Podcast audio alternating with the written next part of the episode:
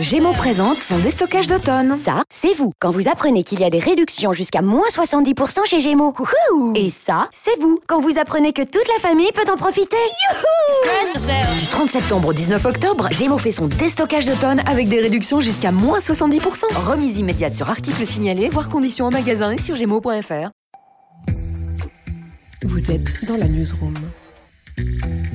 Bonjour, je suis Édouard Escarona et vous écoutez Newsroom, le podcast qui va à la rencontre des invités de la rédaction d'Ouest France. Cinq ans après Montroi, avec notamment Vincent Cassel, Je te connais pas en fait.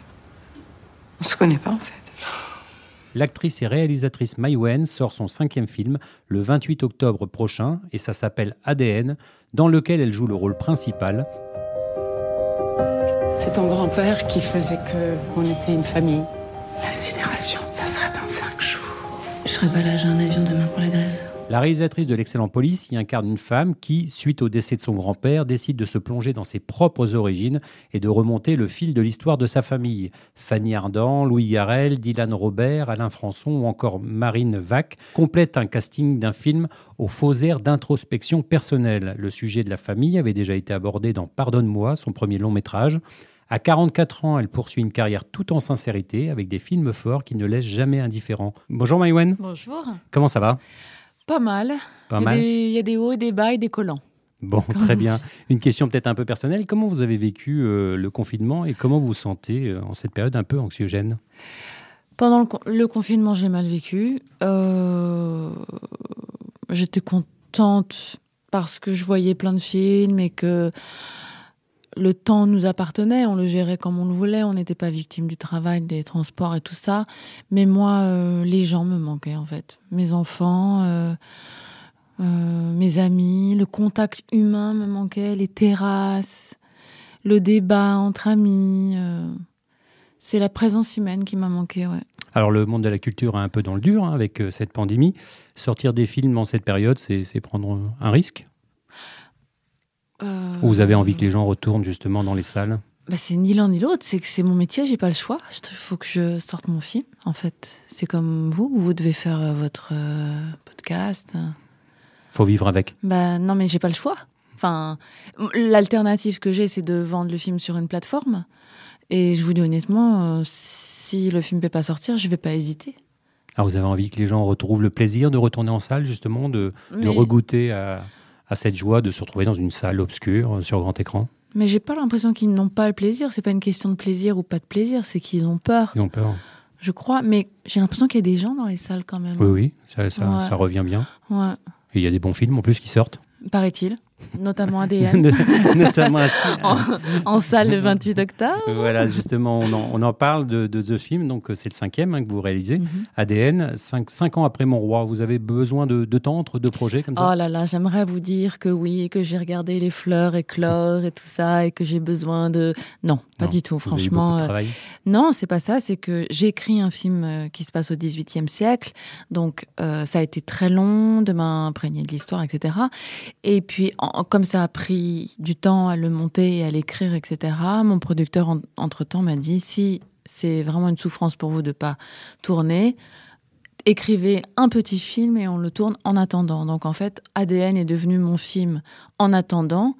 Mais ça veut quand même pas dire que c'est une salle d'attente. C'est pas un petit C'est quand même mon bébé, voilà. Alors dans ce film, justement, vous incarnez le rôle d'une femme divorcée, mère de trois enfants, qui perd son grand-père, qui était le pilier de la famille, qui l'a protégé notamment de la toxicité de ses parents. Un décès qui va donner envie au personnage que vous incarnez de se plonger dans ses propres origines, de remonter le fil de sa propre histoire. Vous dites que ce grand-père ressemble beaucoup au vôtre. Au bout de certaines années, on est habité par euh, des questions liées au deuil. Comment fait-on pour euh, rester en vie, pour trouver un sens à sa vie? Comment on fait pour gérer le manque des gens qui sont partis, qui sont morts? Je déteste les mots disparition, partir, etc. Euh, et donc, quand mon grand-père est mort, j'étais- très dévastée. Enfin, au-delà même, je trouvais plus de sens à ma vie. Je sentais qu'il fallait que tout change parce que je voulais euh, vivre sous le regard de mon grand-père. Et euh, en bougeant tous les pions et en m'intéressant à, mes origines et à l'histoire surtout de mes origines qui est euh, entre la France et l'Algérie, j'ai trouvé un nouveau sens. Je, me suis euh, je me suis trouvée, j'ai découvert que j'avais passé toute la première partie de ma vie à m'intéresser aux gens qui m'avaient détruite plutôt qu'à ceux qui m'avaient construite. Et euh, au bout de deux ans de, rétrospection, j'ai eu envie d'en faire un film, non pas en, en, racontant ma vie, justement, parce que ce n'est pas du tout un film autobiographique, mais en partant de l'idée de départ qui est un deuil pour en raconter une histoire de, de quête identitaire. Voilà. Donc, euh, oui, vous insistez beaucoup là-dessus. Hein. C'est pas une œuvre autobiographique. Non, pas un... du tout. Il y a des morceaux de des morceaux de votre parcours, mais c'est une œuvre cinématographique. Il y a un gros travail d'écriture, de réalisation, d'interprétation. C'est vraiment une fiction. Ah oui, oui, totalement. C'est, c'est même pas comme si je me cachais euh, pour protéger ma vie privée. J'ai pas de mal à dire, oui, mon grand-père est mort. Il se trouve aussi l'autre détail, c'est que ma mère m'a empêché de euh, lire un discours euh, le jour de l'enterrement, ce qui fait que je pense que ça activer mon besoin de parler de ce sujet, mais en dehors de ces moments-là, c'est des sentiments que j'ai ressentis, c'est aussi parfois euh, un manque de courage que j'ai que j'ai ressenti. En fait, les films, c'est des photographies de mon cerveau, mais la photographie d'un cerveau, c'est beaucoup basé sur l'inconscient, sur euh, le fantasme. C'est des boîtes à fantasmes aussi le cinéma. Euh, en tout cas, ce voilà, ce n'est pas du tout autobiographique. Oui, puis vous dites la vie seule n'est pas un bon scénario, ça suffit pas. Absolument. Absolument. Très souvent, la vie est encore plus dingue que euh, film. On, dit souvent d'ailleurs, si ça je l'écrivais dans un film, on ne me croirait pas. Ben, c'est souvent vrai. Alors, il n'était pas concevable que le personnage de Neige soit interprété par quelqu'un d'autre que vous? Oui, il n'était pas concevable. Non, non j'avais envie de le jouer, j'avais envie de me l'approprier, j'avais envie de. Je venais de faire un film où je n'avais pas joué et j'étais ravie de filmer quelqu'un d'autre parce que j'avais envie de la filmer, mais je de nouveau, j'ai eu envie de le jouer et en fait, bizarrement, euh, je me suis aperçue que ça donnait aussi beaucoup d'énergie dans la mise en scène que de jouer. Ça fait, ça crée une unité avec les autres avec les autres comédiens. Quand une prise est ratée, euh, je, me, je suis avec eux. C'est pas la maîtresse d'école qui parle. Donc du coup, il y, a y a une complicité qui se fait avec les comédiens. Je suis autant responsable qu'eux et je me traite de la même façon qu'eux. Alors il y a une chose qui est sûre, c'est qu'il y a toujours dans vos œuvres de la sincérité et du sens. Vous ne cherchez pas forcément à plaire, mais surtout à être en accord avec vous-même dans tout ce que vous faites. Oui. Euh, Comment a né une envie de film chez vous? Comment ça naît? Par souvent par une obsession ou une révolte. Oui.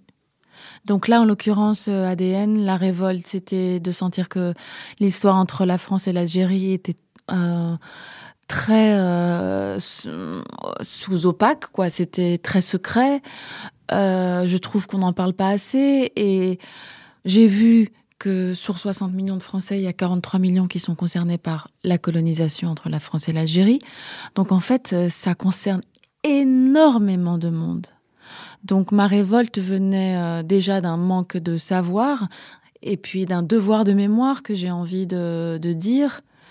Euh... Et puis cette double culture, elle vous habite, hein, c'est quelque chose qui est fort chez vous. Elle a fini par m'habiter, mais j'ai mis. Il a fallu que mon grand-père meure pour que tout d'un coup, des questions liées à ma double origine euh, m'empêchent de vivre. C'est vraiment ça, ça m'empêchait de vivre. Et quand vous allez aujourd'hui en Algérie, c'est à chaque fois des, des bouffées d'air frais? Ah, c'est plus que ça. C'est, j'ai l'impression de. C'est physique. Oui, j'ai l'impression d'être chez moi en fait. Je me sens un petit peu étrangère, c'est normal. Je parle pas arabe et tout, mais je me sens chez moi. Alors que quand je suis à Paris, je me sens pas étrangère, mais je me sens pas chez moi. Alors il y a quelque chose aussi qui, qui est toujours intéressant dans votre travail, c'est que même si le sujet ne, force, ne donne pas forcément envie de sourire, vous aimez glisser toujours une petite dose d'humour. Et ce qu'on constate encore dans ce film-là, c'est que Louis Garrel est un peu complice dans ce jeu-là avec vous. C'était déjà le cas dans, dans Mon Roi. Oui, c'est vrai, mais moi je trouve quand même qu'il y a beaucoup de moments drôles. Enfin, il y a beaucoup de gens qui me disent euh, merci parce que c'est un film sur la mort, mais quand même très drôle. Et euh, moi, ce que je cherchais, c'était d'une part de faire un film contre le racisme et d'autre part de faire un film sur la mort qui donne envie de vivre. Voilà, ça peut paraître paradoxal, mais euh, je voulais que la mort ait un sens, que ça donne un, l'envie aux gens de d'accepter l'idée du deuil et qu'il y a plusieurs chemins pour faire son deuil. Et que tout n'est pas triste tout le temps. Oui, bah la mort c'est triste, mais euh, ce que je veux dire c'est que on peut y trouver euh, un sens. on peut. Et des scènes, voire même des scènes hilarantes parfois. Bah, y a souvent, ça, c'est très drôle, euh, les choix des cercueils, des machins. C'est qu'on tous les personnages euh, se confrontent avec euh, leur névrose, avec leur obsession ça peut être très drôle. il y a aussi quelque chose que, que vous aimez beaucoup, c'est diriger les acteurs et les actrices. Alors, comme vous avez, vous acceptez aussi d'être dirigé hein, quand c'est pas vous qui réalisez, euh, ça vous ah pose aucun problème. J'adore même. Et là où le metteur en scène est, important, c'est que vous, on a l'impression que c'est une sorte de guide et vous laissez finalement le, le jeu s'installer. Et le travail de montage est, très intéressant et très très important. C'est très long, oui, c'est très, long. le montage. Bah, disons que j'aime j'aime filmer sans m'arrêter pour que les acteurs aient la sensation de oublier la présence de la caméra parce que sur un plateau la caméra c'est la star du film en fait. Les gens tournent autour d'elle tout le monde est au petit soin pour elle les acteurs sont toujours tentés de la regarder dans les yeux c'est l'élément euh, perturbateur euh, la caméra. Et eh bien le fait de filmer sans interruption produit l'effet qu'elle se fait oublier cette garce. Et finalement, vous finissez par capter des, morceaux qui n'étaient peut-être pas prévus dans le scénario, qui font ça, tout le charme. C'est ça, c'est que tout d'un coup, cette méthode provoque des accidents, des moments de grâce. Les acteurs, comme ils savent pas ce que l'un et l'autre vont dire, ils se mettent à écouter les partenaires davantage que si euh, ils avaient un texte à apprendre par cœur. Euh, voilà, c'est où je cherche à provoquer tout ça. Alors, on parle beaucoup de culture dans ce film, de culture et d'appartenance aussi, de, trajectoire. Maïwen, ça, ça évoque la Bretagne. On est aujourd'hui à Rennes. Ça vous dit quoi la Bretagne? C'est euh, pas, mal de souvenirs assez malheureux, je dois dire. Je vais pas vous mentir. Euh, c'est un peu malgré moi, quoi. C'est voilà. J'ai un prénom breton, mais j'aurais dû avoir un prénom algérien. D'accord, très bien. Et le monde artistique, donc, c'est souvent des paillettes, mais on a l'impression non, vraiment. c'est pas beaucoup des paillettes, c'est beaucoup de travail. Beaucoup de travail, mais justement, c'est là-dessus que j'allais Vous êtes autodidacte, mais vous prouvez qu'on peut réussir avec une sensibilité à fleur de peau, sans forcément faire de concessions, mais avoir toujours en tête de conduire des projets qui vous tiennent à cœur. C'est ça qui est important. Oui, mais le, de voir le, métier artistique par le prisme des paillettes, c'est c'est pas vrai. C'est on travaille tous beaucoup, les comédiens, tout ça. Euh, c'est les médias qui retranscrivent par le prisme des paillettes. Les comédiens, euh, quand ils travaillent, ils sont contents, mais tout le reste du temps, ils sont quand même euh, très instables. C'est puis avec le confinement, c'est ça aussi que je me suis dit à la fin du confinement. C'est oulala, là là, bon Dieu, c'est quand même un travail très fragile. On est euh, dépendant du désir euh, des spectateurs, euh, des salles de cinéma, des producteurs, des financements, etc. on peut gagner très bien notre vie sur un film, puis pendant cinq ans ne plus rien gagner. Hmm, ça m'est arrivé. Donc c'est, ça fait peur. C'est. Et aujourd'hui, vous y sentez bien dans ce monde du spectacle? Par moment, euh, oui. Et puis, plus les années passent, plus je me dis que j'aimerais changer de vie, j'aimerais étudier, passer mon temps à étudier. Euh, Rattraper justement le temps perdu sur ces. Ouais, absolument. J'ai pas fait d'études.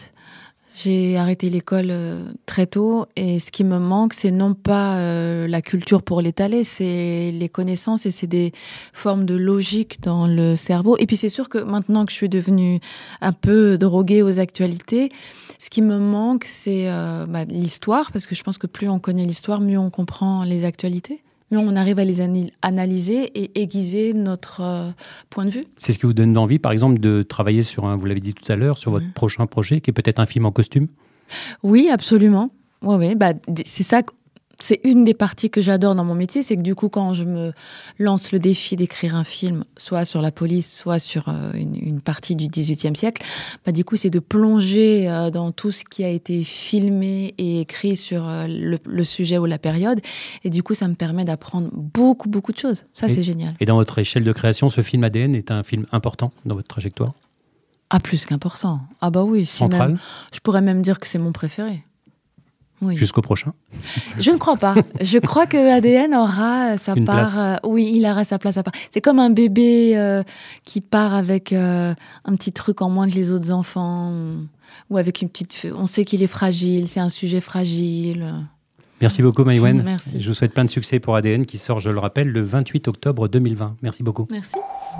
Newsroom.